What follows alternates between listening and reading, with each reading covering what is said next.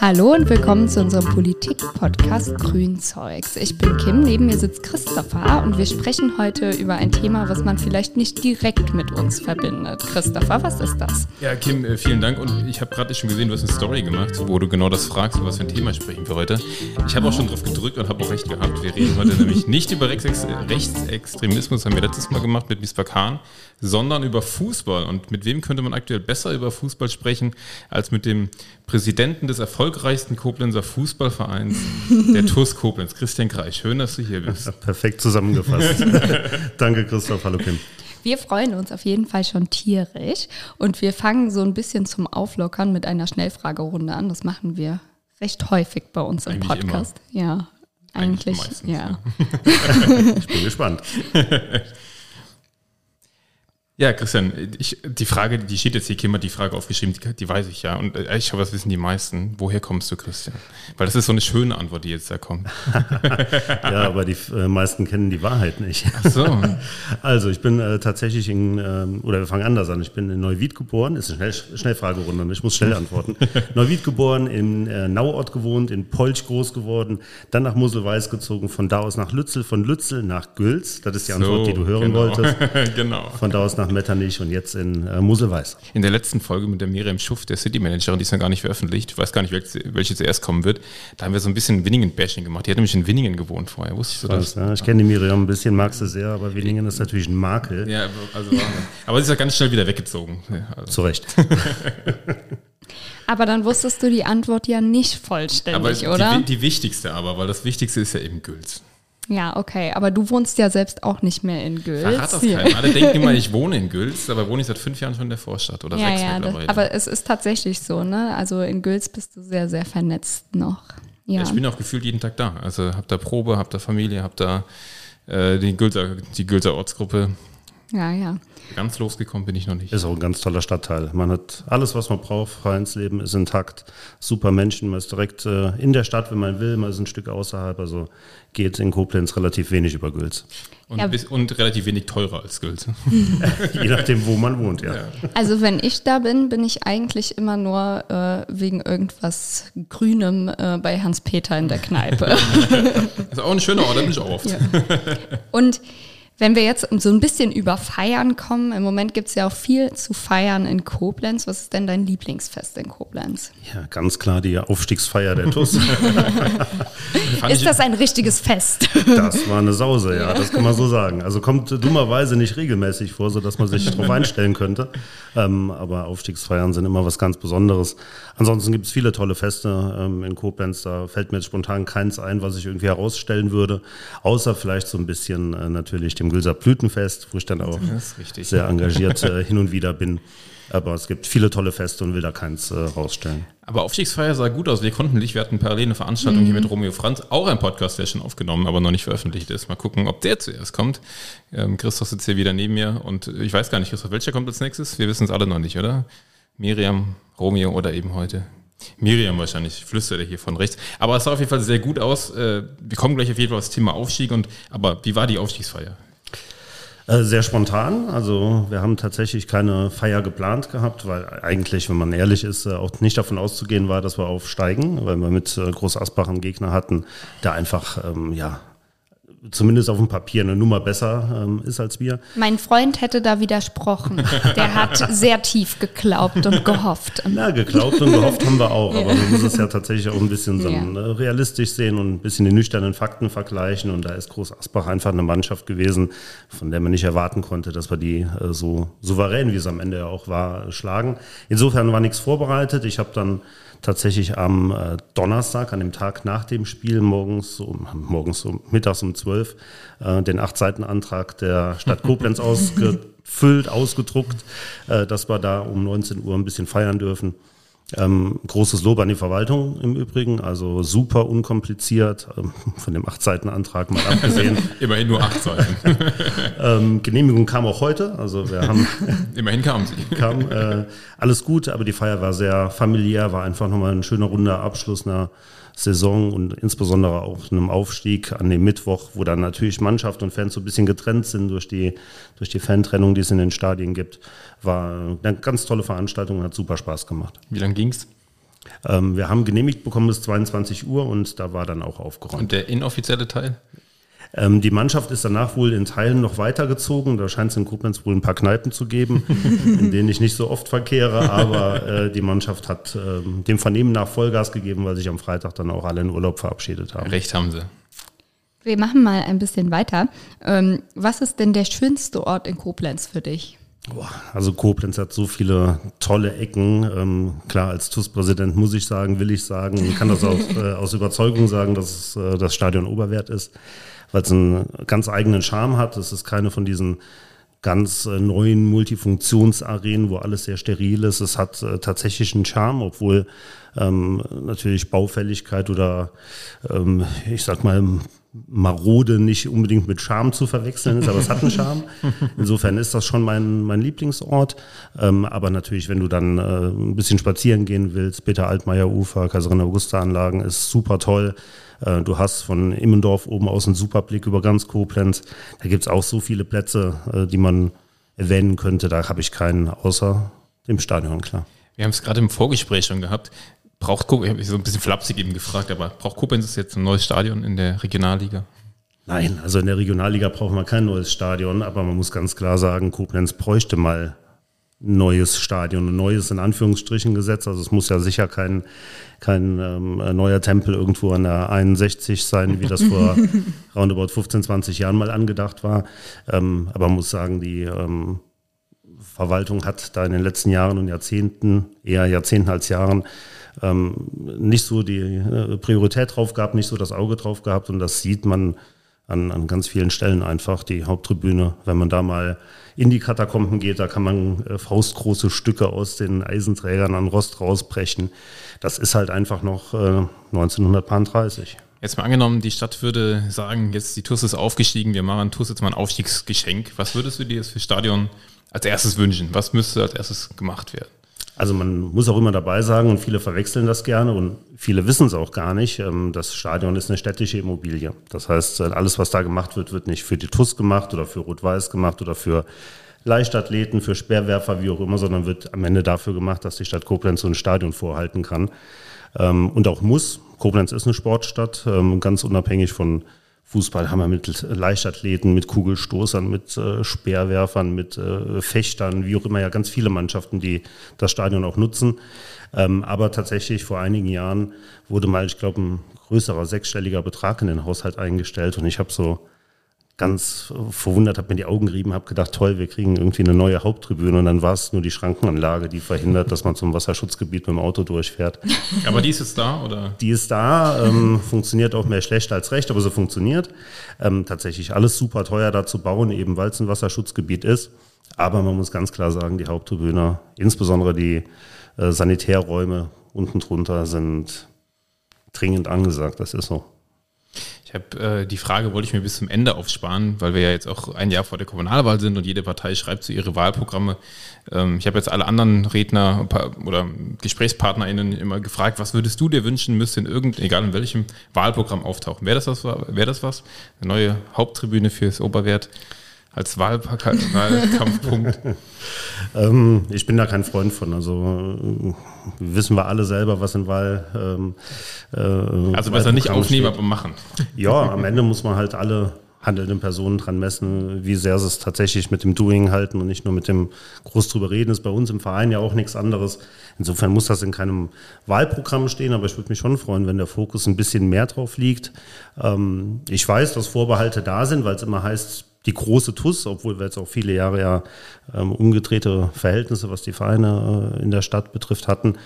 Ähm, aber am Ende geht es ja auch darum, ähm, einen Mehrwert für die Stadt zu schaffen. Und da wiederum muss man halt sagen, ist äh, viele Jahre nicht der Fokus drauf gelegt worden. Und ähm, wir sind kein privatwirtschaftlich organisiertes Unternehmen, wir sind ein gemeinnütziger Verein, der auch viel mit Jugendarbeit macht.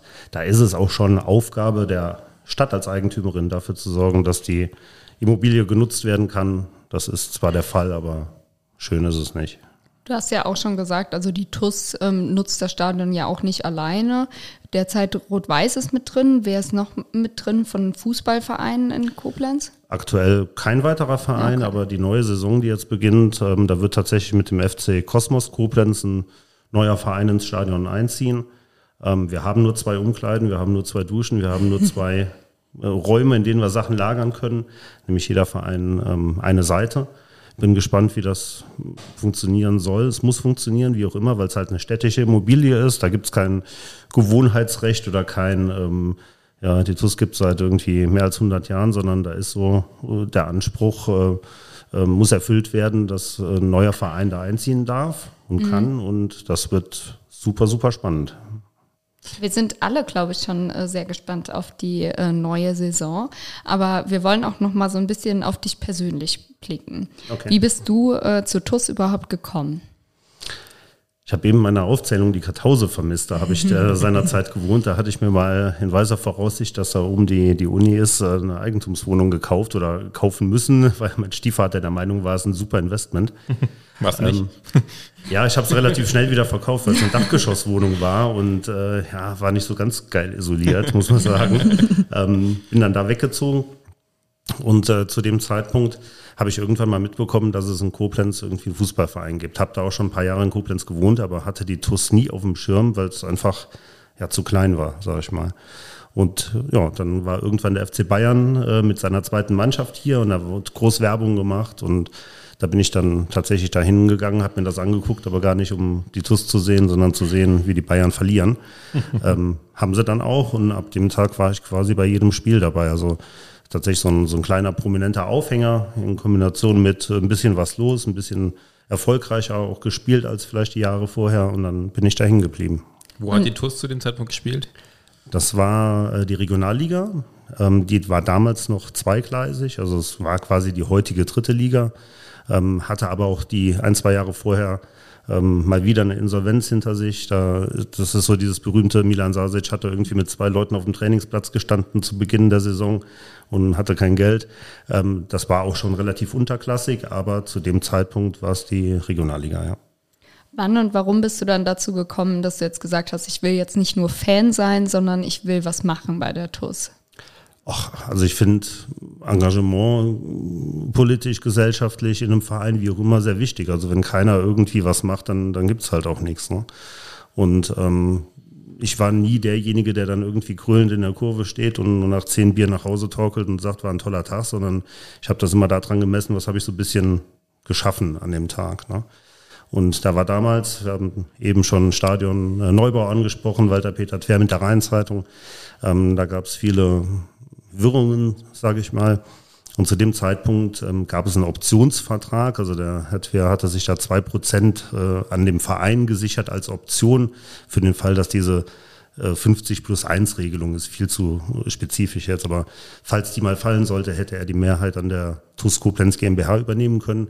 Und da gab es einen riesen Aufschrei in der Fanszene, weil man das nicht wollte. Und äh, der Twer hat dann irgendwann mal gesagt, wenn ihr es schafft, hier eine Organisation auf die Beine zu stellen, die quasi der Dachverband der Fans, der Fanclubs ist, dann gebe ich euch diese zwei Prozent. Ähm, aber das müsst ihr erstmal hinkriegen. Und in dem Moment haben wir uns dann mit einer kleinen Horde Jungs und Mädels zusammengesetzt, haben den Dachverband der Koblenzer Fanclubs gegründet ähm, und haben dem Herrn Zwer seine zwei Prozent abgenommen.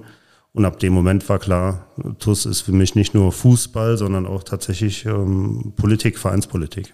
Aber es ist ein Ehrenamt. Du machst es ehrenamtlich, oder? Ja, also zu Zweitliga-Zeiten äh, wurden für das, was ich aktuell mache, Leute mit viel, viel Geld bezahlt ähm, auch hauptamtlich natürlich. Und im Grunde ist es auch ein Hauptjob. also von den Stundenanzahlen her ist es äh, kein Ehrenamt, was man mit ein, zwei Stunden in der Woche macht. Aber aktuell ist es äh, komplett, also nicht mal Fahrtkosten oder so. Wie viele Stunden würdest du sagen, gibst du so in, in der Woche für die TUS? Ich habe das Glück, dass ich einen sehr loyalen Arbeitgeber habe, der mich auch in der Arbeitszeit machen lässt. Wenn das nicht wäre, dann würde es überhaupt nicht gehen. Aber das ist locker nochmal einen 30, 40, 50 Stunden Job pro Woche nebenbei. Ja, das ist, ein Glück sieht man bei einem Podcast die Augenringe nicht. Also, so Bilder Wir machen gleich noch Jahren. Fotos, Ach, keine super. Sorge. Aber wie sieht dann so ein Tag aus von dir äh, als TUS-Präsident, wenn es einen typischen Tag gäbe?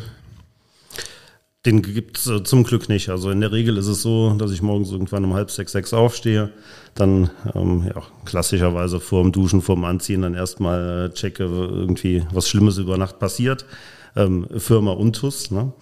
Dann geht's auf die Arbeit und dann wird halt, äh, werden die beiden E-Mail-Postfächer gecheckt, einmal TUS, einmal arbeiten, dann folgt meine Priorisierung, ob ich jetzt heute mehr für meinen Arbeitgeber mache oder fürs Ehrenamt. Wo arbeitest du, wenn du das sagen darfst und willst? Ja, bei der Clemens Erben GmbH, das ist ein Umzugsunternehmen, auch schon weit über 100 Jahre hier in Koblenz ansässig. Da bin ich als Geschäftsführer angestellt und habe dadurch halt natürlich auch ein bisschen die Freiheiten, mir das selber einzuteilen. Mir gehört der Laden aber nicht und deswegen bin ich froh, dass wir da ähm, zwei Gesellschafter drin haben, Familienunternehmen, die mir wirklich diese Freiheit geben. Und dann wird halt im Laufe des Tages geguckt, was steht an Arbeit an, sowohl als auch. Einmal Arbeitgeber, einmal TUS und dann wird abgearbeitet. Was ist das so als Präsident? Was hat man dort zu tun? So unterschiedlich. Also beispielsweise haben wir jetzt mit dem Dauerkartenvorverkauf begonnen. Wir haben zwar Mitarbeiter auf der Geschäftsstelle, die das regeln könnten. Ähm, wir hatten aber durch Corona die letzten Jahre immer Sondersituationen, sodass quasi nie jemand wirklich auf der Geschäftsstelle das schon mal so unter, unter Realbedingungen selber gemacht hat. Ähm, ich selber habe es die letzten Jahre gemacht, weil da ja Abstandsregeln einzuhalten waren, weil unter Umständen Impfzertifikate ähm, gescannt werden mussten. Deswegen bin ich in der Materie. Das habe ich zum Beispiel dann gestern gemacht, habe es auch heute Vormittag noch gemacht. Dann habe ich gerade eben eine E-Mail an einen, einen, großen äh, Partner, einen großen Sponsor von uns geschrieben, der einfach mal so eine äh, Beschreibung haben wollte, wie funktioniert Sponsoring oder, oder Marketing bei der TUS. Wir wollten eine Sponsorenliste haben. Ähm, dann sind natürlich Verträge aktuell zu unterzeichnen. Ähm, wir haben so viele Sachen. Das alles, was irgendwie nicht so ganz geregelt ist und ein bisschen komplizierter ist, landet dann am Ende des Tages bei mir. Du hast die ähm, Karten ja jetzt schon angesprochen und ich finde es ganz interessant, weil ihr da ja jetzt auch so ein soziales System quasi ähm, eingeführt habt. Also dass Personen, die nicht so viel ähm, verdienen, dann auch ähm, weniger bezahlen können. Also da habt ihr so ein begrenztes Kontingent, soweit ich das gelesen habe. Ne? Und ähm, dafür wollt ihr die VIP-Tickets ein bisschen teurer machen. Ist das richtig oder gebe ich das richtig wieder? Erzähl mal. Ähm, ja, genau, so ist es richtig. Also wir möchten tatsächlich ähm, ein Kontingent an Karten an Personenkreise herausgeben, denen es aktuell halt einfach nicht so ganz einfach fällt, ähm, mal gerade 100 Euro oder ermäßigt ist ja sogar ein bisschen günstiger für eine Stehplatzkarte auszugeben. Das ist viel Geld, das äh, wissen wir. Und ähm, im Gegenzug gibt es aber Leute rund um die TUS, die, äh, denen macht das nichts aus, ob so eine Karte jetzt äh, 50 Euro mehr oder weniger kostet. Will diese Verknüpfung nicht ganz so herstellen. Also wir haben tatsächlich gesagt, wir machen das eine mit dem anderen. Wir hätten aber, glaube ich, auch nur diese Solidaritätsdauerkarten, nennen wir das, rausgegeben, wenn wir den Preis nicht erhöht hätten, einfach ähm, um da auch einer gewissen sozialen Verantwortung gerecht zu werden. Ähm, aber so finde ich es an sich eine schöne Sache. Ähm, die, die es leisten können, können da trotzdem ihrem Hobby frönen, haben Spaß. Am Ende des Tages merkt da keiner den Unterschied im Portemonnaie, aber wir machen eine ganze Menge Menschen äh, glücklich, die einfach äh, sonst nicht die Möglichkeit hätten. Das glaube ich auch. Also ich, ich fand es so super, deswegen wollte ich es unbedingt erwähnen äh, im Podcast, weil ich das total toll fand.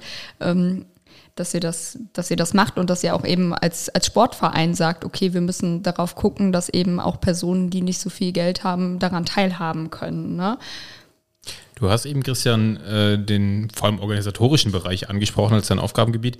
Bist du auch sportlich eingebunden? Also ich denke mir jetzt mal, Kaderplanung steht irgendwann an oder äh, generell sportliche Entwicklung, ist das auch Teil deines Aufgabengebiets? Nee, als du gerade sportlich sagtest, dachte ich, äh, irgendwie so, der, Dick, der, Dicke muss immer ins Tor oder so. Also äh, weder noch, da bin ich. Äh, Spielerpräsident. genau. Vollkommen außen vor. Wir haben ähm, ein, ein, Team, eine sportliche Leitung. Also es ist bei uns auch nicht nur einer, sondern haben ähnlich bei den Grünen, die auch immer Doppelspitzen haben oder sehr basisdemokratisch entscheiden. Ähm, ähm, ja, ein Team an Leuten, die wirklich den sportlichen Bereich verantworten. Äh, die machen sich da ganz viele Gedanken. Ähm, ich bin am Ende derjenige, der es unterschreibt, aber da bin ich vollkommen außen vor. Das ist nicht meine Baustelle. Aber was, äh, du wirst trotzdem mehr einen Überblick haben. Ist das jetzt schon Kaderplanung für die nächste Saison oder gönnt man sich jetzt gerade erstmal nach dem Aufstieg äh, drei Monate Pause und sagt jetzt in vier Monaten Marsch wieder TUS? Ja, schön wäre es. Wir haben am 3.7. Trainingsauftakt. Ähm, ich glaube, dann ist der Podcast wahrscheinlich nicht mehr raus. doch, doch, doch, ja. der ist auf jeden Fall draußen bis dahin. Ja, also für alle, die zuhören, äh, sind 14 Tage, dann geht es hier wieder los. Äh, wir haben eine Handvoll Spieler unter Vertrag, sind mit allen natürlich im Gespräch Die sind aber jetzt natürlich aufgrund der Länge der Saison auch teilweise im Urlaub. Wir müssen ähm, neue Spieler mit Sicherheit auch finden. Wir müssen die Spieler, äh, die bei uns spielen, ähm, aktuell mal äh, zuerst versorgen. Also es wäre unfair, jetzt Externe zu verpflichten, ohne mit den Bestandsspielern, nenne ich es mal, geredet zu haben. Insofern ist gerade jetzt halt äh, die meiste Arbeit, die, die man tatsächlich haben kann. Ich finde es äh, interessant, wir wollen auch gleich nochmal so ein bisschen äh, mehr darüber sprechen, was sich jetzt ändert ähm, in der Regionalliga ähm, für euch, für die TUS. Aber ähm, auch vielleicht nochmal so ein bisschen, warum findest du es die TUS so wichtig für Koblenz? Also erstmal ist die TUS natürlich ein Fußballverein, der eine unheimliche Tradition hat. Ähm, die TUS ist äh, über 100 Jahre alt. Ähm, die TUS hat Nationalspieler gestellt, auch wenn es lange her ist.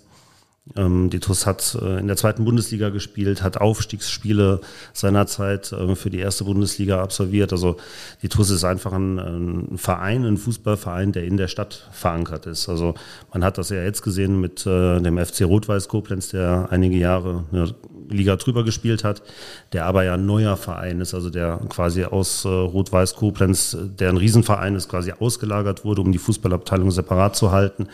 Und da ist halt einfach keiner große Historie. Da verbindet man keine, keine großen Siege mit, keine Erfolge, keine, keine Tradition am Ende. Und das ist halt bei der TUS deutlich anders.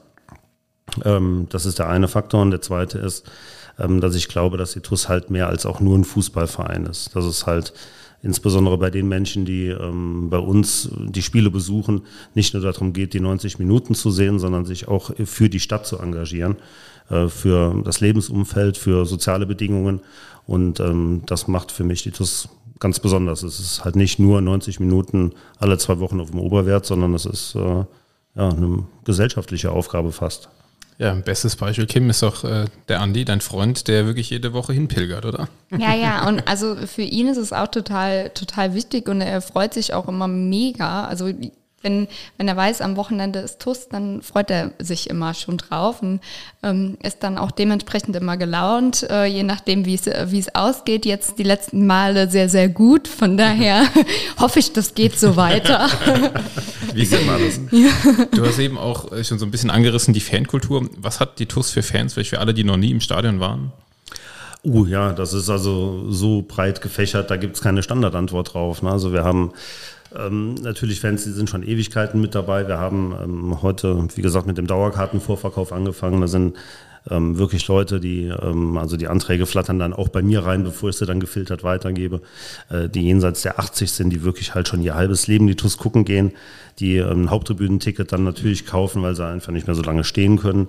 Ähm, wir haben äh, unsere Besucher im Block 1, Block 2, die ähm, von, von, vom Kind an äh, quasi, also tatsächlich im Alter 4, 5, 6 äh, hatte ich heute einen Antrag auf dem, auf dem Platz ähm, äh, ins Stadion gehen. Und in der, ähm, in der Fanszene selber, also die Leute, die wirklich immer hingehen, gibt so viele unterschiedliche Charaktere, dass man nicht diese eine Aussage dazu treffen kann, wie sind TUS-Fans.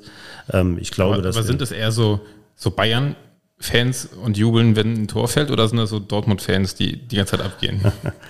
Das ist ganz lustig. Wir hatten vor ähm, ein paar Tagen, ein, zwei Wochen ist es jetzt auch schon her, diesen Ehrenamtstag äh, unten am Kaiserin Augusta Denkmal. Da hatten wir dann einen kleinen Stand. Und der erste Besucher, der vorbeikam, sagte zu mir, guten Tag, ich bin Erfolgsfan. ich, okay, was ist Erfolgsfan? Da sagte er, ja, war schon lange nicht mal gucken, aber ich komme jetzt mal wieder. Und ähm, davon hat die TUS ganz viele. Wir haben damals zu Zweitliga-Zeiten 15.000 Menschen im Stadion gehabt mhm. und ähm, hatten noch mehr, die Karten wollten. Ja, ging aber nichts mehr. Wir haben aber auch Spiele gehabt letzte Saison vor 600, 700 Zuschauern. Ähm, insofern gibt es auch da keine Antwort drauf. Wir haben einen relativ großen Stamm an Leuten, die wirklich immer da sind egal wie es dem Verein geht, in welcher Liga er spielt. Wir haben aber auch, glaube ich, ein äh, sehr, sehr großes Potenzial, die Menschen der Region mitzunehmen, wenn wir denn mal wieder ein bisschen erfolgreicher spielen. Ja. Also ich fand krass, ich war in Kaiserslautern bei dem Spiel und wie viele Leute auch ähm, Strecken halt in Kauf nehmen, die jetzt vielleicht nicht so direkt nah sind. Ne? Mhm. Also das fand ich schon, schon beeindruckend, wie viele Leute und was für eine Stimmung ähm, da auch ähm, erzeugt wurde, weil wir sind ja aus Koblenz nach Kaiserslautern äh, angefahren und trotzdem war Koblenz deutlich lauter. Ne? Also das fand ich schon echt beeindruckend. Mhm. So als Person, die jetzt nicht auf jedem TUS-Spiel äh, ist und das auch nicht ähm, immer bei, ja, irgendwie mitsehen kann, aber da war ich halt mal und fand das dann schon echt krass, dass man so viel größer und so viel lauter als halt eben Kaiserslautern ähm, ist für viele Menschen ist das einfach auch ihr Leben, das muss man so sagen. Ne? Also das ist, hört sich so ein bisschen wie so eine, so eine Floskel an, aber es ist wirklich so. Viele von denen, die eigentlich immer dabei sind, die, denen geht es darum, den, für den Verein das Bestmögliche rauszuholen, immer da zu sein, besser zu machen. Also da sind schon viele dabei, denen äh, wenn man die nachts weckt und fragt, dein Sinn des Lebens, dann kommt Tatus Koblenz. Das ist so, ja. Wie ist denn die Ultraszene hier in Koblenz? Die Ultraszene empfinde ich persönlich als sehr angenehm. Also es gibt ähm, Ultraszenen, die äh, sehr, sehr engagiert sind, denen man irgendwie nicht so ganz angehören will. Ähm, ich sag mal, Dynamo Dresden, Hansa Rostock sind so Riesenfanszenen in Koblenz, äh, in Koblenz, in, in Deutschland, die jeder kennt die auch ähm, eine tolle Arbeit im Stadion, in der Kurve machen, auch sozial sehr engagiert sind, aber immer so einen ja, negativ behafteten Ruf mit sich rumschleppen, weil da äh, wie in jeder Gruppe ein, zwei ne, Deppen dabei sind, die einfach die, ähm, die Meinungsführerschaft dann irgendwie meinen, übernehmen zu müssen. Und das ist in Koblenz zum Glück nicht so. Also auch wir stehen, gerade dann, wenn man in einer höheren Liga spielt, öfter mal in der Zeitung mit irgendwelchen Problemen, die es äh, gibt. Ähm, aber in Koblenz ist es zum Glück so, dass äh, die Ultraszene sehr reflektiert ist, äh, wie die Ultraszenen generell, muss man auch sagen, wird viel vor, vorverurteilt. Ähm, aber in Koblenz ist es ähm, einfach eine ganz, ganz tolle Szene, die ähm, super engagiert ist, die mit Sicherheit auch die ein, zwei Deppen drin hat, wissen die Jungs auch selber, ähm, aber viel für den Verein, viel für die Stadt macht. Ich finde, wir sind jetzt so am Punkt angekommen, jetzt müssen wir endlich über den Aufstieg auch sprechen. Sehr. Und, ähm, weil ich glaube, äh, dass das natürlich viele HörerInnen auch äh, brennend interessiert. Ich glaube, ihr habt auch schon einen Podcast zu rausgegeben, ne? gestern oder vorgestern. Genau. Ja, ich bin immer informiert, weil auch äh, den hören wir zu Hause. ähm, Zusammen beim Schlafen gehen oder wie? Ähm, ich höre immer Podcast zum Einschlafen, aber nicht in äh, Podcast, ehrlich gesagt. Ähm, ja, also tatsächlich, ich höre manche Folgen total gerne, wenn es so zum Beispiel um so politische Dinge geht, ne? Weil ihr habt ja auch so ähm, Diversity im Fußball oder sowas oder auch bei den Landtagswahlen hattet ihr Politik ähm, mit aufgenommen, fand ich mega cool. Ähm, und das habt ihr ja irgendwie in, in jeder Folge so ein bisschen auch äh, drin teilweise. Und äh, das finde ich immer mega interessant, aber jetzt jede Folge höre ich auch nicht, aber ich glaube, ich bin äh, relativ gut immer informiert. Also meist, also die meisten sagen immer, ja, ja. Also die meisten sind immer überrascht äh, darüber, äh, wie gut ich informiert bin über die ganzen ähm, TUS-Sachen. du hast ja auch gesagt, lass ja. mal den Christian einladen, äh, wir hier für unsere Folge heute. Das habe ich nicht nur einmal gesagt. ja. Und der Christian, deine Antwort war ja, als ich gefragt habe, hier, äh, hast du mal Lust auf einen Podcast? Ja, ich habe mich schon gefragt, wann ihr mich endlich einladet. das Schöne ist, äh, viele wissen ja gar nicht, kann keiner wissen. Du hast mich ja auch schon mal ja, eingeladen. Genau. Und dann kam, das war wirklich so ein Corona-Ding. Dann ja, genau. kam kurz danach Lockdown, wir haben aufgehört mit Podcasten und das stimmt. Ja. ja. Aber jetzt bist du hier und wir freuen uns. Und jetzt reden wir endlich über den Aufstieg. Erstmal nochmal herzlichen Glückwunsch zum Aufstieg ja. in die Regionalliga. danke euch. Und nimm uns mal so ein bisschen mit. Also erstmal fangen wir chronologisch an. Wie war die Saison denn generell? Wie seid ihr vielleicht am Anfang der Saison gestartet? War von vornherein das Ziel Aufstieg in die dritte, in die vierte Liga?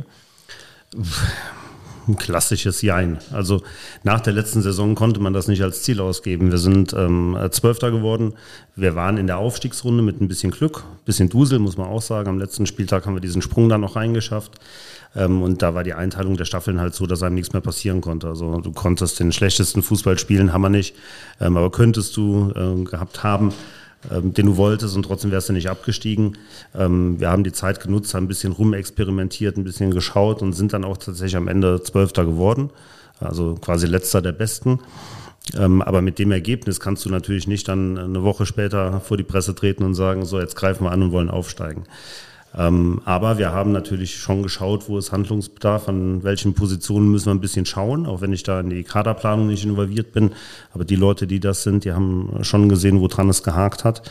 Und dann haben wir tatsächlich punktuell nachgebessert und mit dem Kader musste man im Vorfeld der Saison schon sagen, es wäre möglich.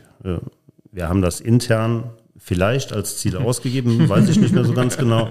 Ähm, aber es war ähm, nicht damit zu rechnen, dass es wirklich so einschlägt, weil du natürlich immer, äh, wenn du zehn Spieler verpflichtest, dann im Idealfall funktionieren acht, ähm, neun.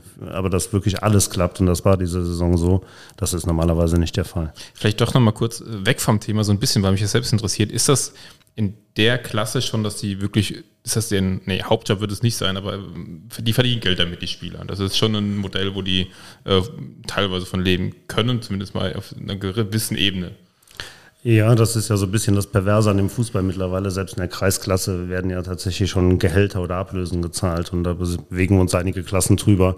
Insofern ist das auch bei uns so. Ähm, aber das alles drin von, ähm, äh, ja, nennen jetzt hier keine Beträge, aber von einem kleinen Minijob äh, oder komplett im Ehrenamt, das gibt's auch. Äh, Im Spielerbereich jetzt eher weniger, aber kommt auch vor, dass einer quasi nichts kriegt äh, bis hin zu 1, 2, 3, die da wirklich auch schon von leben können. Nicht feudal, das ist nicht so, dass die, die Bundesliga-Größe so äh, irgendwie denen Konkurrenz machen, aber äh, die, wenn sie da eine kleine Familie zu ernähren haben, mit Unterstützung der Frau, die dann auch noch arbeiten geht und Rücksicht auf die Trainingszeiten des Mannes nimmt, muss man ja auch sagen. Das ist ja Wahnsinn, was da für ein zeitlicher Aufwand auch hintersteckt mit Training am Wochenende immer unterwegs sein. Wenn man da die, die Frauen, die Partnerinnen, und Partner nicht hätte, dann würde das gar nicht gehen. Ähm, aber da ist es dann tatsächlich so, dass es ähm, ein Job ist, von dem man bescheiden leben kann, ja. Wahrscheinlich kommt das Gehalt dann an die Bundesliga der Frauen ran. ähm, da, da erschreckt mich das immer, wie wenig ähm, ja, Frauen, die in der Bundesliga spielen oder auch im äh, DFB, ähm, unsere Frauen da verdienen. Hm. Hat, der, so. hat, die TUS eigentlich eine Frauenmannschaft oder Frauenabteilung? Oh, ich hasse diese Frage, weil sie mir so oft gestellt wird und ich muss immer sagen nein. Und es ist so schade, dass das nicht so ist. Ähm, das hat aber, und damit schließt sich so ein bisschen der Kreis zu, zur Stadion- oder Stadtthematik wieder, wir haben einfach keine Trainingsmöglichkeiten in Koblenz. Also ich würde heute eine Frauen-, eine Damen-, eine Mädchenmannschaft auf die Beine stellen, die kann ab morgen lostrainieren. Alleine wir haben keine Trainingsmöglichkeit. Das ist ganz, ganz, ganz schlimm für uns, ähm, weil wir das seit vielen Jahren auch wollen. Also ich bin jetzt dreieinhalb Jahre im Amt und weiß noch, dass ich bei der Bewerbungsrede damals auf der Mitgliederversammlung genau das gesagt habe, was ich jetzt sage. Und es tut sich schlichtweg nichts. Ähm, klar, Trainingsplätze kann man nicht mal gerade irgendwie aus dem Boden stampfen, ist mir vollkommen klar. Aber es scheitert alleine daran, dass wir keine Trainingszeit haben. Das ist so super bitter. Aber wie meinst du das jetzt ähm, im, auf dem Oberwert? Also auf dem äh, Stadion gibt es keinen kein Platz mehr für äh, eine Frauenmannschaft oder was? Weil zum Beispiel, wenn jetzt Kosmos neu einzieht, dann hätte man ja auch denken können, dann hätte man auch eine Frauenmannschaft machen können, die oder? Haben aber genau das gleiche Problem. Also die trainieren auch nicht auf dem Oberwert, sondern sind gerade dem Vernehmen nach händeringend auf der Suche nach Trainingsplätzen mhm. in, der, in der näheren Umgebung. Also Lahnstein Bad Ems ist da mal gefallen als, als Trainingsort. Ob das stimmt, keine Ahnung. Mhm. Ähm, aber es ist auch so, dass wir nicht nur auf dem Oberwert trainieren. Also gerade die Jugendmannschaften, die trainieren mitunter in Hörgrenzhausen, in Hilgert, in, in keine Ahnung wo, äh, weil sie hier in Koblenz tatsächlich keine Trainingsmöglichkeiten haben. Also es ist nicht aufs Oberwert beschränkt, sondern wir haben Kooperationen mit dem BSC Gülz beispielsweise, hatten mal eine mit Kesselheim. Ähm, da haben beide Vereine was von, aber wir haben insbesondere Platzzeiten, so nennt man das, nämlich mal eine Stunde auf einem, auf einem Sportplatz. Das gibt es in Koblenz nicht. So, ist vielleicht auch mal ein Thema, was man mitnehmen kann, ne? Weil also ähm, ich bin in dem, in dem Thema immer sehr, sehr äh, ja, zugewandt und ich finde das einfach mega wichtig, dass man zum Beispiel halt auch im Sport Frauen ähm, fördert oder Mädchen auch fördert. Ähm, und viele andere Städte haben ja auch äh, tolle Frauenmannschaften, tolle äh, Mädchenmannschaften. Von daher ist das sehr, sehr wichtig. Ja. Wie ist so eine typische Politikerantwort? Nehmen wir mal mit. ja, aber also wäre mir tatsächlich wichtig. Ne? Mir ist klar, dass du da jetzt äh, nicht alleine was für uns machen kannst, aber ich meine, es gibt ja auch diesen Masterplan ähm, Sportpark Oberwert, ist ja so ein, so, ein, so ein Schwert, was seit vielen Jahren so über der TUS, über dem Stadionbereich schwebt. Dem Vernehmen nach soll es da ja tatsächlich ein bisschen konkreter werden, aber das ist so dringend angesagt. Also nicht nur Infrastruktur im Sinne von die Haupttribüne fällt fast zusammen, sondern auch einfach mal Trainingsmöglichkeiten für Kinder, Jugendliche oder halt für eine Damen-Mädchen-Mannschaft in dem Zusammenhang, wir haben ein Umkleidegebäude für alle unsere Jugendmannschaften, sind zehn, die halt auch sehr leistungsorientiert spielen. Da war eine meiner ersten Amtshandlungen, die, die Heizungssache in Ordnung zu bringen. Da war eine Wasserpumpe kaputt, also um das runterzubrechen, die konnten zu meinem Amtsantritt weder duschen noch auf Toilette gehen. In einem Häuschen, was wir für zehn Mannschaften haben, städtische Immobilie, äh, die haben sich im Winter auf Trainingsbänken umgezogen. Heute ist es noch so, dass Schiedsrichter uns regelmäßig Strafen aufbrummen, weil die sich nicht umziehen können. Das ist schon für einen Verein wie TuS Koblenz äh, mehr als bescheiden. Wir kommen nachher noch zu dem Block äh, TUS und die Politik, aber Ach, vielleicht mal vorab. Ähm, kann man das irgendwo adressieren oder adressierst du das? Und wo, wo ist dann dein Punkt, wo du sagst, ich gehe zum OB und sag dem hier, äh, David Langner, das geht so gar nicht? Oder wärst du dein Ansprechpartner dafür? Auch das haben wir schon ein paar Mal gemacht. Also wir haben tatsächlich mit dem damaligen Innenminister, mit Roger Levens, ähm, das Häuschen besichtigt. David Langner war dabei. Dann war auch irgendwann mal die Frau Moors dabei. Dann, ähm, also wir sind da schon mit einigen Leuten durch. Und unisono ist es so, dass man sagt, ja, das geht eigentlich nicht. Aber man muss halt auch sagen, ohne der Verwaltung was zu wollen, das ist schon super, super kompliziert. Also ähm, wir hatten irgendwann mal so ein Commitment, ähm, okay, hier investieren wir nichts mehr, weil das ist einfach baufällig, marode, teilweise verschimmelt. Ähm, da geht kein Euro mehr rein. Wir bauen Umkleidecontainer auf der Rollschuhbahn. Also im Stadion gibt es so eine, so eine Betonfläche, sage ich mal, wo Umkleidecontainer hin sollten. Ja, dreieinhalb Jahre im Amt. Aber liegt es an dem nicht bereitgestellten Geld, was der Rat ändern könnte, oder liegt es eher an der Umsetzung durch die Verwaltung? Ist eher die Umsetzung. Also ähm, es waren auch Mittel eingestellt, ähm, aber dann ist es halt so, dass es aus haftungsrechtlichen Gründen nicht geht, dass man gemeinsam einen Bauantrag stellt, weil das eine ist ja für die Leichtathleten, also die Stadt will sowieso Container dahin bauen, wir hätten uns quasi nur hinten dran gehangen, ähm, weil das halt haftungsrechtlich nicht geht und dann kann man aber auch aus politischen Gründen irgendwie sowas nicht nur für die TUS machen, sondern muss halt auch jeder andere Verein das nutzen können, was wir auch gemacht hätten, alles gut. Ne? Ähm, aber es ist schon, ja, ich war beim ZGM, beim ähm, zentralen Gebäudemanagement, ich war, ich habe überall gesessen und im Grunde muss man sagen, wird sich da leider ein Stück weit immer, äh, werden die Kompetenzen hin und her geschoben oder die Verantwortlichkeiten und am Ende ist es so, dass wir nach dreieinhalb Jahren meiner Amtszeit äh, noch nicht mal ansatzweise einen Container da stehen haben. Du hast es eben gesagt, äh, Entschuldigung, Kim, ähm, im Hinblick auf Kommunalwahl, ja, es wird viel versprochen und äh, es wird dann wenig gehalten. Ich glaube aber gerade so eine, so eine Wahl, gerade eine Kommunalwahl, kann aber auch dazu führen, dass in sowas Bewegung reinkommt, weil nämlich dann die Leute sagen, oh, jetzt müssen wir wirklich mal ran oder jetzt ist, ich glaube, könnte mir vorstellen, jetzt ist gerade ein sehr guter Zeitpunkt, dass man da wirklich nochmal rangeht an das Thema äh, und mit den Personen dann nochmal spricht und sagt, hier Leute, jetzt äh, hier, wir sind aufgestiegen, auch das ist ein guter genau, Anlass dafür. Ähm, und zu sagen, hier, ihr wollt nächstes Jahr wieder gewählt werden, jetzt liefert auch mal hier. Ja, und vor allen Dingen ähm, dass man, dass die TUS jetzt aufgestiegen ähm, ist, hat ja auch einen Mehrwert für die Stadt. Ne? Also dass mehr Leute vielleicht auch äh, Sportverbundenheit ähm, wiederentwickeln und sowas ist ja auch eine positive Sache. Von daher glaube ich auch, also es könnte ein guter Zeitpunkt sein. Fassen wir es mal so zusammen. Wir bringen es auf jeden Fall mal und es hören bestimmt einige zu in unsere Fraktion nochmal ja. ein und gucken, was man da noch von unserer Seite vielleicht helfen kann. Genau. Wir werden das nicht alleine können, aber das, man kann zumindest den Druck nochmal erhöhen oder das Thema aufs Tablett bringen und gucken, wo man da an den, der einen oder anderen Stellschraube vielleicht helfen kann. Aber jetzt wollen wir endlich zum ja, Aufstieg wir, kommen. Wir schweifen dauernd hier ab. Genau. Und ich will jetzt wissen, was hast, wie hast du dich gefühlt in dem Moment, wo du realisiert hast, okay, wir steigen jetzt endlich wieder auf? Oh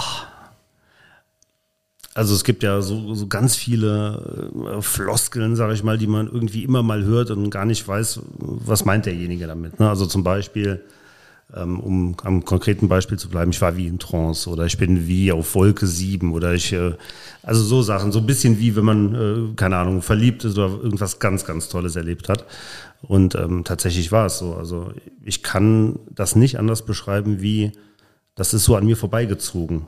Also ich habe das überhaupt nicht realisiert. Wenn ich jetzt so im Nachgang die letzten Minuten tatsächlich dieses Spiels äh, versuche nachzuempfinden, kriege ich die gar nicht mehr zusammen, weil es wirklich so an mir vorbeigezogen ist, dass ich da einfach nur super, super happy war. In dem Moment, als der Schiedsrichter abgepfiffen hat, ähm, das weiß ich noch, habe ich mich mit dem Innenraumordner angelegt, weil er mich nicht in den Innenraum lassen wollte, aber hat er dann relativ schnell aufgegeben, weil ich da ein bisschen vehement war.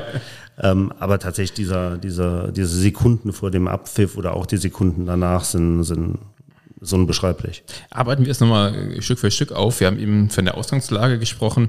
Wie war denn, wenn du die Saison mal in so einer, also die aktuelle in so einer Fieberkurve beschreiben müsstest? War es immer steil bergauf oder wie lief die Saison generell?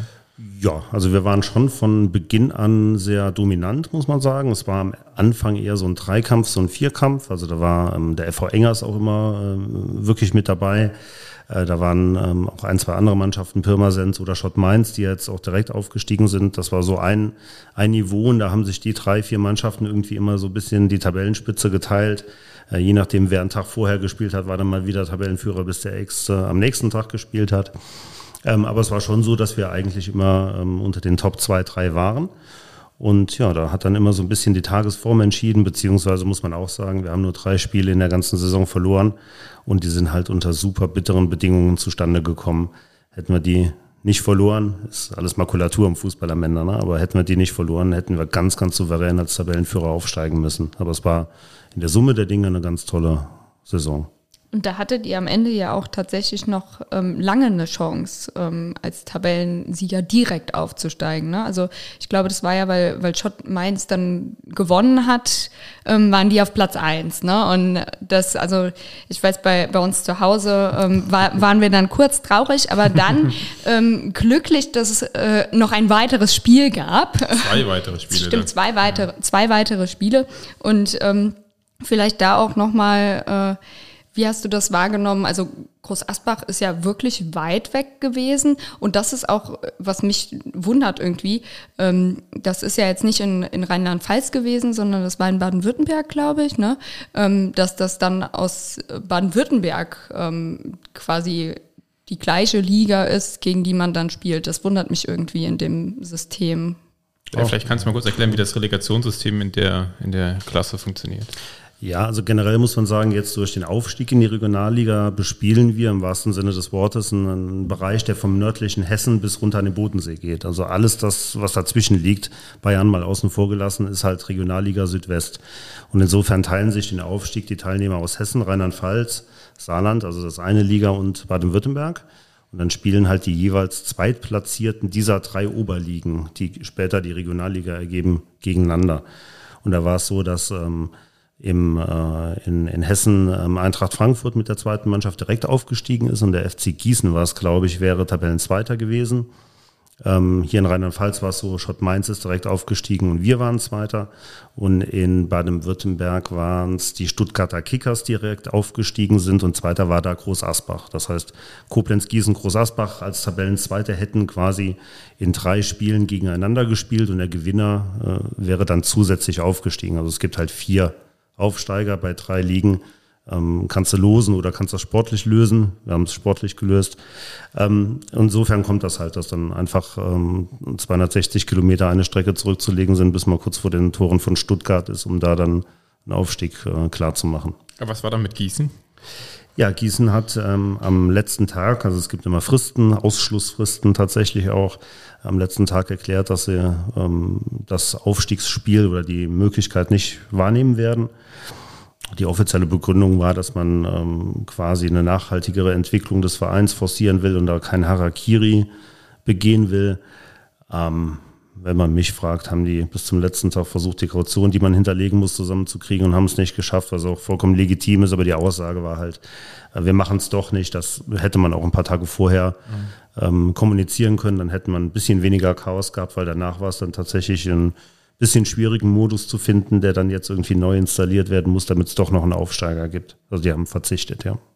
Wie ist das denn bei der TUS? Wird die TUS den Anforderungen der Regionalliga denn jetzt gerecht? Weil ich glaube, bei der TUS ist ja auch immer so ein bisschen Sponsoring-Problematik äh, in der Vergangenheit gewesen. Ja, also das ist ja das, weswegen ich heute hier sitze. Mhm. Also ähm, ohne mir da jetzt selber auf die Schultern klopfen zu wollen, aber wir hatten vor dreieinhalb Jahren halt eine Richtungswahl, nenne ich das immer. Ne? Ähm, wir hatten einen Kandidaten, relativ prominenten Kandidaten, der für das ähm, ja, weiter so gestanden hat. Ja, so kann man es sagen. Und dann gab es halt mich, der gesagt hat, wir machen das jetzt irgendwie alles mal anders, als es bisher war, weil dann kann es eigentlich nur besser werden. Ganz so ist es auch nicht, muss man auch sagen. Also da ist nach dreieinhalb Jahren noch viel ja, ähm, Realismus eingekehrt, das muss ich schon sagen. Ähm, aber wir haben halt vom ersten Tag an gesagt, wir spielen nur das, was wir uns leisten können. Das heißt, wir werden da nicht in eine exorbitante Vorinvestition von irgendeinem Stürmer gehen, nur damit wir fünf Tore mehr schießen, sondern wir machen das alles ähm, auf bodenständige Art und Weise, zumal wir ja auch ein EV sind, ein gemeinnütziger EV auch noch. Ähm, und ja, seitdem ist es so, dass man, ähm, dass wir wirklich ganz bodenständig und, und mit viel Basisarbeit das, klar, das alles von unten aufziehen Und ich glaube, dass dieser Weg auch schon seit einigen Monaten ähm, auch in der Sponsorenlandschaft ähm, sehr, sehr honoriert wird. Dass es insbesondere so ist, dass man, wenn man sich engagieren will, sicher sein kann, das wird nicht dazu verwandt, um irgendwelche Löcher zu stopfen, die man da vor ein paar Wochen, Monaten, Jahren aufgetan hat, sondern es ist eine Investition, die auch tatsächlich dann dazu beiträgt, dass der Verein nachhaltig auch besser wird.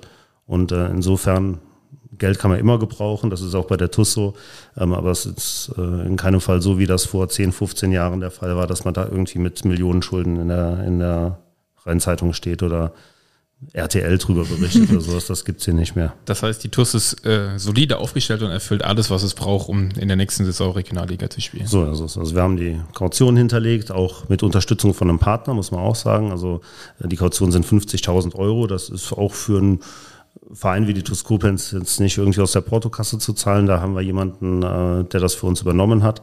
Aber es gibt auch infrastrukturelle Voraussetzungen, die man erfüllen muss.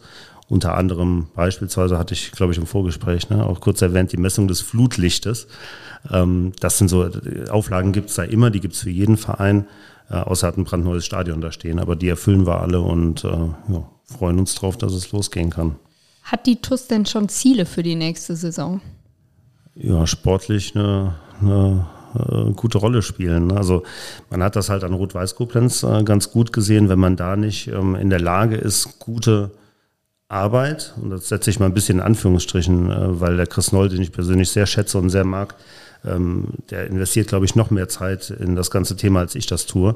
Ähm, und dem ist das genauso eine Herzensangelegenheit wie mir. Aber wenn man da nicht ähm, äh, tatsächlich viele richtige Entscheidungen mit einem niedrigen Budget trifft, dann geht's postwendend wieder runter. Das ist halt Profibereich, das ist kein Amateurbereich mehr. Und ähm, da muss man halt vom monetären Bereich wirklich mal abgesehen viele strukturelle Voraussetzungen auch schaffen und muss ähm, Image ist mit Sicherheit auch sowas, Marketing, Sponsoring. Äh, da muss man halt viele gute Entscheidungen treffen. Wenn man das nicht macht, dann kannst du sportlich noch so viel ähm, tolle Spieler kaufen, dann geht's postwendend direkt wieder runter, weil die Basis halt nicht da ist. Worauf freust du dich denn jetzt am meisten schon in der nächsten Saison? Ach, also die Oberliga ist immer so ein bisschen auch in Fankreisen als so, so Bauernliga verschrien. Ne? Also auch da, man hört das hier sicher ja auch in, in Karbach oder in Emmelshausen oder in Eisbachtal. Ich meine das gar nicht despektierlich, das sind ja auch Vereine, die gute Arbeit machen, insbesondere die drei genannten jetzt, was die Jugendarbeit zum Beispiel angeht, super duper. Ne? Aber es ist schon manchmal, also wir haben in Auersmacher gespielt vor ein paar Wochen im tiefsten Saarland. Äh, da habe ich bis fünf Meter vom Stadion, Stadion, nicht gewusst, dass da gleich Fußball gespielt wird, weil da nur Reiterhof und Wald war. Und dann kommt man da irgendwie in so ein ein kleines Schmuckkästchen für die Leute, die da wohnen, alles super, ne? aber das hat halt mit Fußballstadion nichts zu tun. Ne? Und da dann tatsächlich gegen Kickers Offenbach zu spielen oder die Stuttgarter Kickers, Hessen Kassel, Eintracht Frankfurt, VfB Stuttgart, das sind halt alles Namen im Fußball, wo man weiß, da ist eine gewisse Fanszene auch. Also es gibt ja nichts Schlimmeres, als in ein Stadion zu gehen und da ist nichts los. Ähm, ja, der ein oder andere Rentner findet äh, irgendwie Spiele, Kreisklasse toll, wo 100 Leute da stehen, klar, aber ähm, mir geht es natürlich darum, dass man ein bisschen Unterhaltung hat, dass man ein bisschen Stimmung hat.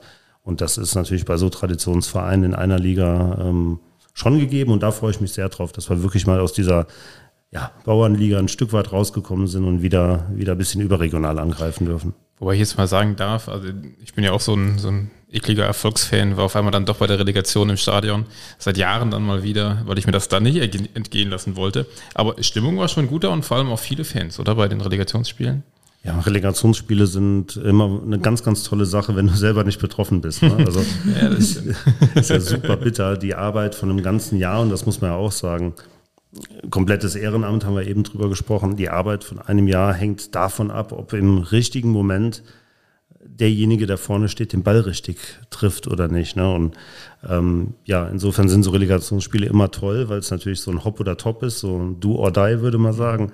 Ähm, aber wirklich brauchen tut man das eigentlich nicht. Nee die Verantwortlichen nicht. Ich glaube, die Fans, die haben da gerade, äh, oder vor allem die Leute, die jetzt nicht mit komplettem Herzblut dabei sind, äh, die hatten da, glaube ich, eine gute Zeit. Also ich hatte eine gute Zeit. Hat auch super Spaß gemacht. Und auch bei den Bussen, die äh, nach Groß Asbach gefahren sind, hat man ja auch gemerkt, ähm, die Leute haben schon Bock drauf, ne? Weil ich irgendwie gesehen, ihr habt erst einen Bus äh, vorbestellt und dann einen zweiten und dann einen dritten und dann einen vierten. Irgendwie ging das total schnell und die waren immer direkt ausgebucht, hatte ich so das Gefühl. Man darf bei der TUS, wenn man über die TUS redet, nie vergessen, dass die meisten so die letzten 15, 20 Jahre im Kopf haben. Also dieser Aufstieg in die zweite Bundesliga und danach der Abstieg. Und wenn ich mal so zurückdenke, dann habe ich bis auf diese Anfangszeit mit der zweiten Liga, die ich ja auch nur quasi rudimentär mitbekommen habe, in der Zeit nur Abstiege mitgemacht. Also das ist ja nicht so, dass die TuS Koblenz irgendwie dauernd aufsteigt und dauernd irgendwie Regionalligist, Drittligist, Zweitligist ist, sondern tatsächlich seit diesem Abstieg aus der zweiten Liga ging es nur nach unten. Wir hatten einmal noch einen Aufstieg in die Regionalliga, ähm, das allerdings mit einem finanziellen Etat, der drei, viermal so hoch war, wie er das heute ist. Also wenn man da nicht aufgestiegen wäre, dann wüsste ich nicht, mit welchem Etat man aufsteigen soll. Aber seit der Zeit ist es halt nur so, dass wir halt permanent nur auf die Mütze kriegen ja, steigen nur ab. Wir sind immer irgendwo unten mit dabei oder im Mittelfeld, aber wirklich ein Aufstieg hat die TuS Koblenz in meiner Zeit nur einmal mitgemacht und der war halt erkauft. Ne? Insofern ähm, ist auch da Anspruch und Wirklichkeit immer so ein bisschen diese große TuS, die irgendwie immer nach höherem strebt, die gibt es im Grunde in der Realität nicht. Vielleicht ja ab jetzt. also ich habe jetzt nicht vor, irgendwie nächstes Jahr direkt aufzusteigen. Also wenn da jetzt irgendwie der große Geldgeber um die Ecke kommt, überlegen wir nochmal. Aber das ist tatsächlich mit dem Etat, den wir haben, in Ist das wirklich dann äh, wirklich ein Geldding? Also äh, würdest du jetzt sagen, mit der aktuellen Truppe ist es ausgeschlossen aufzusteigen?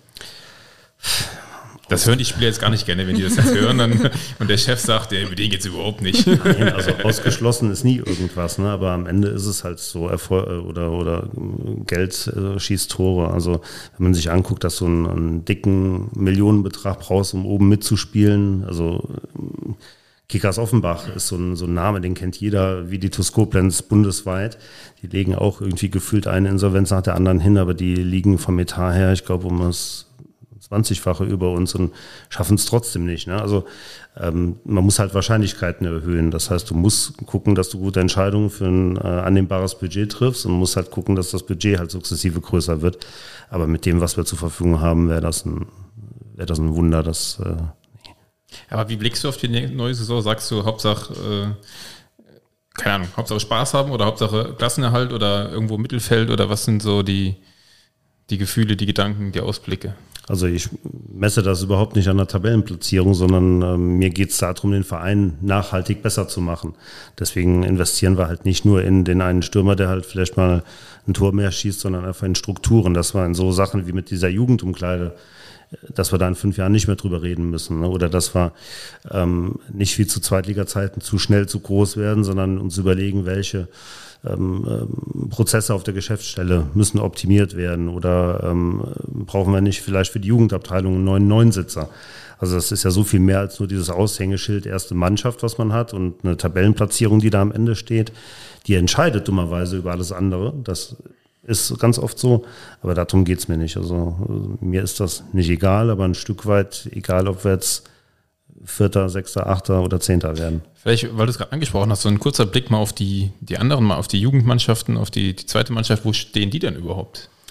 Ja, wir haben zehn Jugendmannschaften, wir haben dummerweise keine Bambinis. Also da werde ich auch immer gefragt, gerade so im Freundes- und Bekanntenkreis oder familiär, so die ersten Schritte, die das Kind dann irgendwie mit einem Jahr, eineinhalb gemacht hat. Habt ihr Bambinis? Nee, haben wir nicht.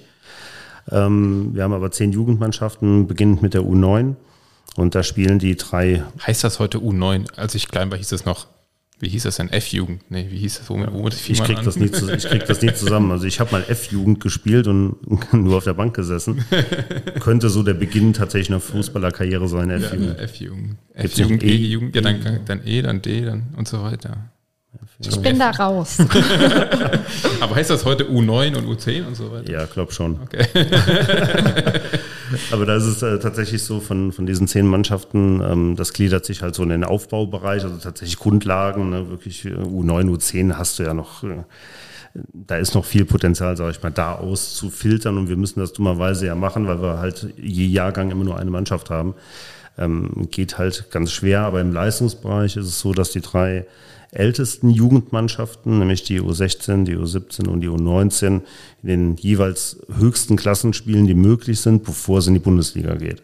Krass. Also wir unterscheiden uns halt vom VfL Kesselheim, äh, von Germania Metternich, von, auch von Rot-Weiß Koblenz, dadurch, dass wir halt nicht zwei, drei, vier Mannschaften pro Jahrgang, pro ähm, äh, Mannschaft haben, sondern dass wir halt immer nur eine haben und da versuchen tatsächlich dann Talente auszubilden, die dann auch mal höherklassig spielen können. Ja. Aber macht das nicht Sinn? Ähm, ich kenne das so ein bisschen aus BS Sigulds Zeiten, aber äh, dass man eine zweite Mannschaft hat, die dann auch mal, äh, wenn irgendwie die erste Decke dünn wird, unterstützen kann oder die, wo sich vielleicht jemand hervortut, ein jüngerer Spieler, der dann oder jemand, der da vielleicht ein bisschen mehr Zeit braucht, ähm, den hochzuholen. Warum dieses Ein-Mannschaftssystem?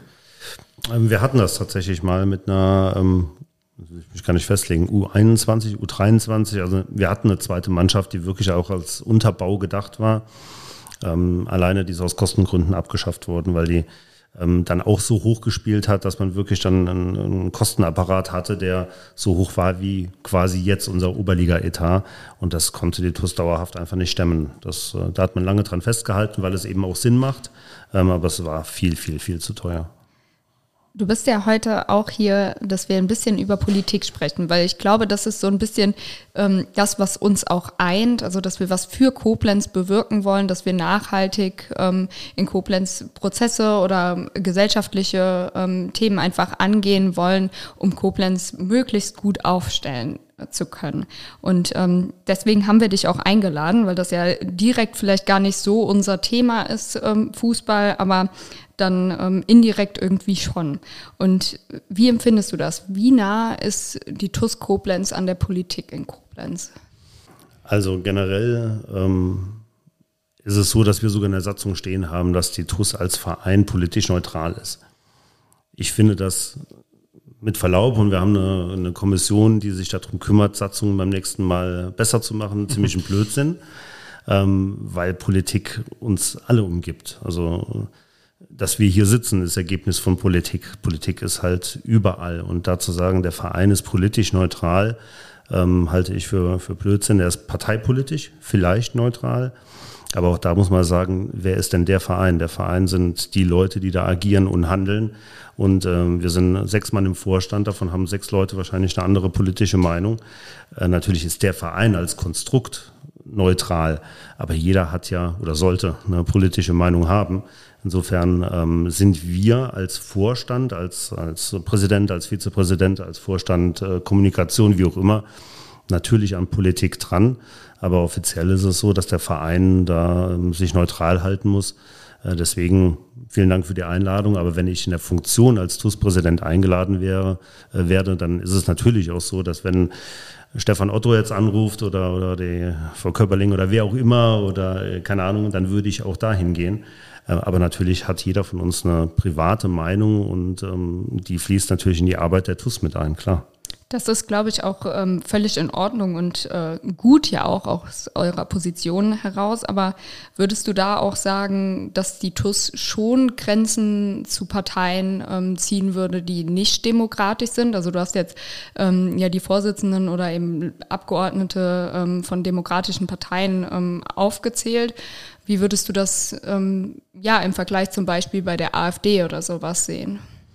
Ja, ist auch ähm, eine private Meinung, die aber natürlich Einfluss auf das hat, was ich da im Vorstand mache. Also wenn man damit nicht einverstanden ist, muss man vielleicht beim nächsten Mal einen anderen wählen oder, oder schauen, ob einem vielleicht diese Abgrenzung äh, ähm, dann vielleicht so viel wert ist, dass man sagt, okay, ich stimme dann doch für den. Ähm, für mich gibt's ähm, tatsächlich keine, keine Kooperation. Also wenn mich jetzt einer von der AfD zum, zum Podcast einlädt, dann gehe ich da nicht hin. Ähm, wenn Meinungen, wir haben jetzt beispielsweise auch ähm, von der AfD Stadtratsfraktion äh, per Facebook zum gesehen, ja. Aufstieg gratuliert bekommen. Ähm, ich hätte es gern kommentiert, ich habe es ähm, aber nicht kommentieren können. Ich glaube, weil ich sie irgendwann mal geblockt habe oder die nicht. Keine Ahnung, ich weiß es nicht. Das ist die einzig gültige Ausrede. ja, also ich war mir tatsächlich unsicher, wie rum war es. Ähm, das sind Sachen, ja, ich nehme das zur Kenntnis und ich akzeptiere auch, dass es Leute gibt, die ähm, die Partei wählen. Ähm, da gibt es ja mannigfaltige Gründe, warum das so ist. Ähm, aber das ist nichts, was ich mir zu eigen mache und mich da auch im Stadion ganz äh, deutlich distanziere. Du hast eben die Frage nach der Fanszene oder nach der Ultraszene auch gestellt. Ich glaube schon, dass wir sehr ähm, liberal eingestellt sind. Da gibt es ja auch immer unterschiedliche Ausrichtungen so äh, in der Fanszene und ich habe das auch kurz nach meiner Wahl damals, ähm, weiß nicht, ob der Johnny Mutante euch äh, mhm. was sagt. Mhm. Ähm, ganz, ganz toller Typ. Ähm, hab dem auch ähm, ein bisschen längeres Interview, glaube per Video war das sogar gegeben. Habe auch gesagt, äh, Leute, die sich in die Richtung bewegen, die werden merken, dass sie bei der TUS nichts zu suchen haben. Und ich glaube, wir leben das auch ein Stück weit. Aber man muss natürlich trotzdem sagen, jeder hat das Recht auf eine eigene Meinung. Wer eine demokratische Partei unterstützt, soll das machen. Ob die AfD beispielsweise dann eine demokratische Partei ist, muss dann jeder für sich selber entscheiden. Also ich, ich sehe es immer so, demokratisch gewählt ja, demokratisch nein. Also so, so ist immer meine äh, persönliche Meinung zu dem Thema. Deswegen finde ich das total stark, ähm, dass vor du allem, das. Vor allem demokratiefeindlich, das ist ja, ja, das genau. der größere Punkt. Das ist halt auch so ein bisschen, wie du eben gesagt hast, was steht in einem Wahlprogramm. Ne? Also ich messe halt Leute immer daran, was machen sie. Und da kannst du dir das AfD-Wahlprogramm oder von wem auch immer auch durchlesen. Am Ende kommt es darauf an, wie verhältst du dich. Ne? Und äh, da ist es halt so, dass man nicht nur in Koblenz, sondern auch landes- und bundesweit sagen muss, dass er einfach eine Partei ist, die für meine Begriffe mit dem gesunden Menschenverstand nicht wählbar ist. Vielen Dank für diese klare Kante. Das Ja. äh, wünscht man sich von vielen Menschen. Manche tun dies, manche tun dies weniger. Aber vielleicht an der Stelle, Kim hat es eben angesprochen, ihr habt einen eigenen Podcast, vielleicht hier einen kurzen äh, Werbeblock für alle, die ihn noch nicht hören. Wie heißt der? Wo findet man den? Ja, 61 Meter, 61 als Ziffer, Meter, wie man es spricht, äh, .de. Darfst du uns die Geschichte dazu auch erzählen? Ja, eigentlich müsste er 61,5 Meter heißen. Ähm, Michael Stahl, unser heutiger Trainer, Spielertrainer, hat damals, damals ist auch schon 100 Jahre gefühlt her, ähm, gegen Hertha BSC im DFB-Pokal ein Tor geschossen, nämlich aus 61,5 Metern, wurde zum Tor des Jahres gewählt, wurde zum Tor des Jahrzehnts gewählt und stand sogar jetzt zur Wahl zum Tor des Jahrhunderts, hat dann irgendwie gegen Größen wie keine Ahnung wer, weiß es nicht mehr verloren. ähm, aber tatsächlich war Tor des Jahres, Tor des Jahrzehnts. Michael Stahl hat dieses Tor geschossen. Und ähm, ja, da einfach die Verknüpfung zu Michael Stahl, der nicht nur unser Trainer ist, unser Spieler war und ist, sondern einfach auch eine, eine Vereinsikone ist. Und ihr macht da einen Podcast äh, diesen 61 Meter. Ähm, und auch da seid ihr, Kim hat es eben gesagt, politisch und habt zur Landtagswahl KandidatInnen eingeladen. Ihr, ihr äußert euch auch da ab und zu politisch. Eben hast du ja gesagt, ihr seid als, zumindest was eure Satzung sagt, Verein, solltet ihr politisch neutral sein. Wieso kommt es, dass der Podcast dann doch diese Themen aufgreift? Habe es eben schon mal gesagt, also ich sehe den, ähm, den Verein nicht nur als Fußballverein. Also wir haben in der, in der Satzung stehen, wir sind in erster Linie ein Fußballverein, aber trotzdem gibt es beispielsweise eine Laufsportabteilung. Trotzdem haben wir beispielsweise einen Nachhalt- einen Nachhaltigkeitsbeauftragten. Trotzdem haben wir beispielsweise ganz viele Sachen, die halt erstmal nichts mit Fußball zu tun haben, weil auch, wie eben schon gesagt, Politik umgibt uns immer und äh, in der Stadt, in der wir leben, das ist alles Ergebnis von Politik. Und wenn man das vollkommen außen vorlässt und sagt, ähm, man hat damit nichts zu tun, dann, dann macht man ja so ein bisschen sein eigenes Süppchen und sagt, okay, ist nicht meine Baustelle, ähm, dann sollen andere mal für mich entscheiden, ob eine Haupttribüne gebaut wird, ob eine Jugendumkleide saniert wird. Wenn ich mich da nicht engagiere, passiert da nichts. Und insofern ist ähm, ein politisches oder ein gesellschaftliches Engagement immer zwingend Voraussetzung dafür, dass man meines Erachtens zumindest ein Vorstandsamt in einem Verein übernimmt. Ihr habt dafür ja gerade für diese Podcast-Folgen, die auf die Landtagswahl abgezielt äh, haben, habt ihr ja auch teilweise Kritik von eurer Community bekommen. Ähm, Jetzt stehen ja die Kommunalwahlen nächstes Jahr wieder an. Ähm, kann man da wieder damit rechnen, dass die TUS irgendwie in die Formate geht? Weil ich finde jetzt so zum Beispiel Kommunalwahl ist ja noch näher an der TUS ähm, ran als beispielsweise die Landtagswahlen. Wir haben uns da final noch keine Gedanken tatsächlich zugemacht. Das war noch kein Thema. Ähm, kann man sicher machen. Also auch da nochmal, um den, den Kreis bisschen zu schließen, erzählen kann man ja viel, in Wahlprogramme schreiben kann man viel, ob dann am Ende tatsächlich das Handeln da steht. Und das ist ja quasi auch nicht nur von einer Partei abhängig. Man hat ja, muss ja unter Umständen auch eine Koalition mit einem Partner, der das vielleicht eklatant anders sieht. Ähm, mir kommt es da nicht drauf an, ob in einem Podcast irgendeiner sagt, ich finde die TUS toll oder nicht, sondern soll es quasi ein Stück weit bei seiner politischen täglichen Arbeit äh, vielleicht im Hinterkopf haben. Wir sind auch nicht der Nabel der Welt. Es gibt ja so viele Vereine in Koblenz, da ist die TUS ja jetzt auch kein besonders toller Verein. Also die TUS ist ein besonders toller Verein, aber äh, keine Ahnung, der, der Das würde jeder von sich sagen, ja. Ja, aber nee, ich meine, die TUS ist ja ein Verein mit Reichweite, ne? Das ist ja, ja. darum, ähm, wo es quasi umgeht, finde ich, wenn man ähm, sagt, man, man stellt quasi die Reichweite auch zur Verfügung, um eben politische Themen, die wichtig sind, wie beispielsweise Wahlen, irgendwie voranzubringen. Ne? Ich will es halt nicht irgendwie so als, als Machtinstrument sehen. Ne? Also es dient zum Informieren, wie du sagst, wir haben beim letzten Mal auch gut eins auf den Deckel dafür gekriegt. Ähm, da stehen wir drüber nach wie vor, weil ich es schon wichtig finde. Aber muss natürlich sagen, es ist halt nicht unsere Kernkompetenz. Ne? Wir sind halt ein Fußballverein und da gibt es viele, die das ähnlich sehen, die halt wirklich engagiert sind und sagen, toll, dass ich da mal ein bisschen was mitbekommen habe. Ähm, wir hatten da, glaube ich, vier Folgen, wenn mich nicht alles täuscht. Ja. Das heißt, war dann halt auch vier Wochen wirklich nichts von einem rollenden Ball, sondern nur irgendwie so dieses vermeintlich trockene äh, Politikgedönse. Dass das jetzt nicht alle so ganz geil fanden, kann ich auch nachvollziehen. Bei einer Kommunalwahl ist es natürlich auch so, dass man vielleicht auch irgendwie die Freien Wähler nochmal mit reinnehmen müsste. Die waren beim letzten Mal außen vor, weil sie keine, äh, keine Regierungsfraktion gestellt haben. Da haben wir uns ganz bewusst auch für ein System entschieden, dass wir die Partei eingeladen haben und die nicht. Ja, dann müsste man vielleicht auch die AfD einladen, weil sie im Stadtrat sitzen. Keine Ahnung. Ähm, am Ende muss man sagen, eine klare Haltung, eine klare Kante sollte jeder irgendwie haben. Aber wir sind am Ende des Tages halt auch nur ein Fußballverein. Und ob wir da jetzt wirklich fünf, sechs Folgen draus machen, ja, wird das mal eher verneinen. Vielleicht ähm, auch eine Podiumsdiskussionen mit Mitgliedern oder irgendwas? Das wollte ich gerade sagen. Wir hatten damals zu Zweitliga-Zeiten tatsächlich regelmäßig so Podiumsdiskussionen. Da war dann irgendwie ein Stadtratmitglied da, die, die Frau Sauer vom Sportbund war da, dann war der Herr Fischbach vom Polizeipräsidium da und man hat so ein bisschen die, die Ängste, Sorgen und Nöte der, der Fans angesprochen. Vielleicht macht man tatsächlich so eine, so eine Podiumsdiskussion irgendwie im Stadion und lädt die Interessierten ein kann ich mir schon vorstellen, dass das ein Format sein könnte, das äh, nicht ganz uninteressant ist. Erstmal unabhängig von dem Format, was es dann vielleicht wird oder auch nicht, ich finde es erstmal total wichtig und richtig, was du gerade beschreibst, dass man eben als auch Mensch oder als Verein mit Reichweite diese nutzt, um eben auch ehren, nicht ehrenamtlich, sondern ähm, ja, politisch-gesellschaftlich Verantwortung zu übernehmen. Und das tut man, indem man eben die Menschen eben auch mitnimmt, unabhängig, welche Partei da jetzt mit dabei ist oder nicht.